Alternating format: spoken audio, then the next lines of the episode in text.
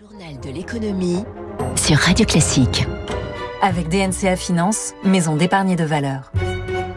Et tous les matins, Radio Classique passe l'économie au scanner. Trois titres ce lundi. Make Donald Trump great again.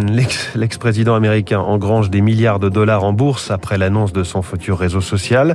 Blocage des prix de l'énergie égale blocage des petits fournisseurs alternatifs. Ils sont nombreux en France à être en difficulté, tandis qu'au Royaume-Uni, les faillites se succèdent.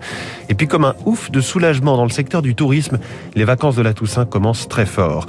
Dans cinq minutes, le Focus Echo de Radio Classique. Fnac Darty vient de publier ses résultats trimestriels devrait faire partie des gagnants du chèque de 100 euros de Jean Castex. Le directeur général de Fnac Darty, Enrique Martinez, avec nous à 6h45. Radio Classique.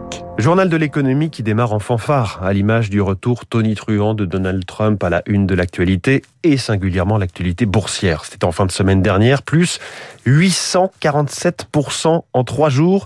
Voilà à Wall Street la performance de Digital World Acquisition Corp. Bonjour Eric Mauban. Bonjour François, bonjour à tous. Alors si ce titre a explosé, c'est bien en lien avec le lancement annoncé d'un réseau social made by Donald Trump. Effectivement, et pour financer ce réseau social, quoi de mieux qu'un SPAC C'est le véhicule d'investissement à la mode. Il s'agit d'une coquille vide, d'une sorte de chèque en blanc cotable à Wall Street. La procédure est rapide, moins contraignante et moins coûteuse que pour une société traditionnelle.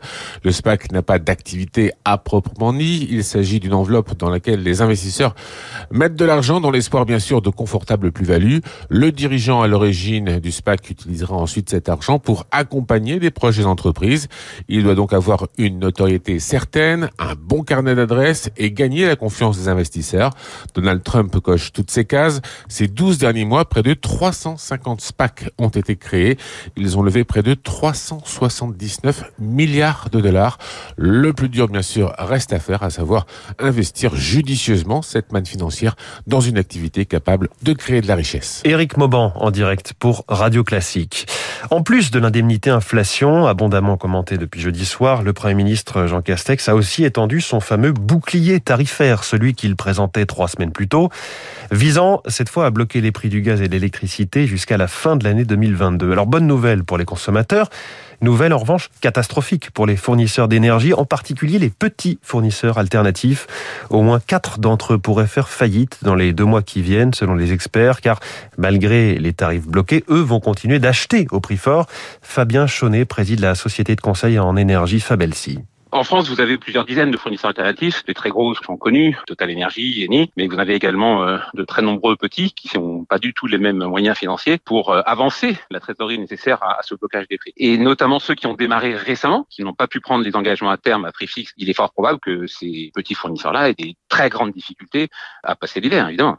Et là, il y a fort à parier effectivement qu'on se retrouve dans la situation euh, anglaise en matière d'électricité. Les Anglais ont eu la mauvaise idée de bloquer les prix de l'électricité et vous avez déjà un tiers des fournisseurs alternatifs qui ont disparu du fait de ce blocage. Et on attend encore une vingtaine de faillites d'ici la fin de l'année en Grande-Bretagne, ce qui est vraiment dramatique pour la concurrence. À propos d'énergie, c'est aujourd'hui que RTE, Réseau Transport d'électricité, livre ses pistes à l'exécutif pour l'horizon 2050. Six scénarios pour arbitrer entre le nucléaire, le solaire et l'éolien. L'enjeu, c'est la trajectoire climatique de la France mais aussi les milliards d'euros d'investissement qui devront être consentis. On attend dans la foulée des prises de position politiques, à commencer par celle d'Emmanuel Macron et son choix sur la construction de futurs nouveaux réacteurs EPR.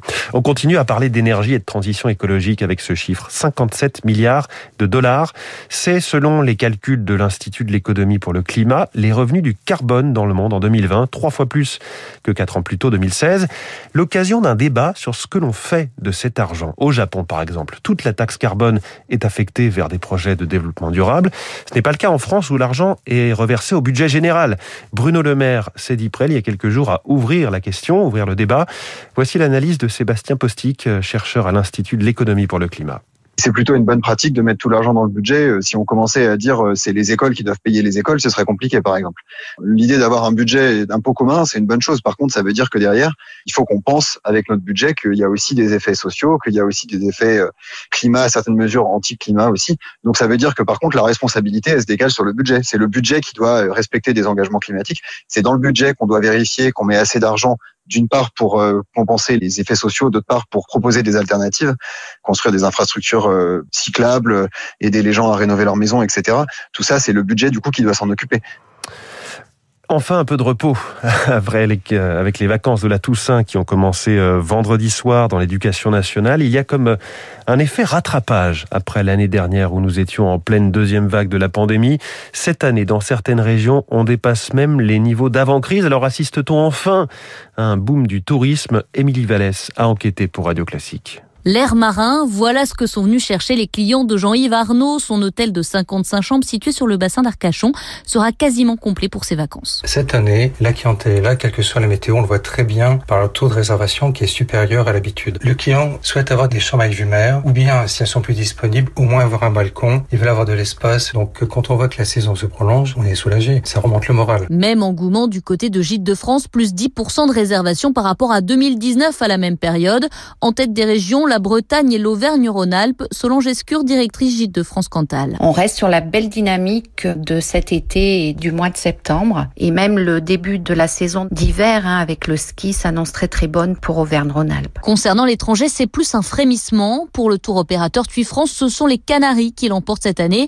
Christophe Fuss, le directeur général adjoint. Sur les vacances de la Toussaint, nous sommes à 40% en fait des réservations que nous faisions sur 2019. Et ceci est principalement lié au fait que 80% des ventes se concentre sur l'Europe et le bassin méditerranéen. Nous n'avons pas accès à l'ensemble des destinations long courrier. Et la tendance que tous constatent, c'est l'ultra dernière minute avec des réservations quelques jours seulement avant le départ.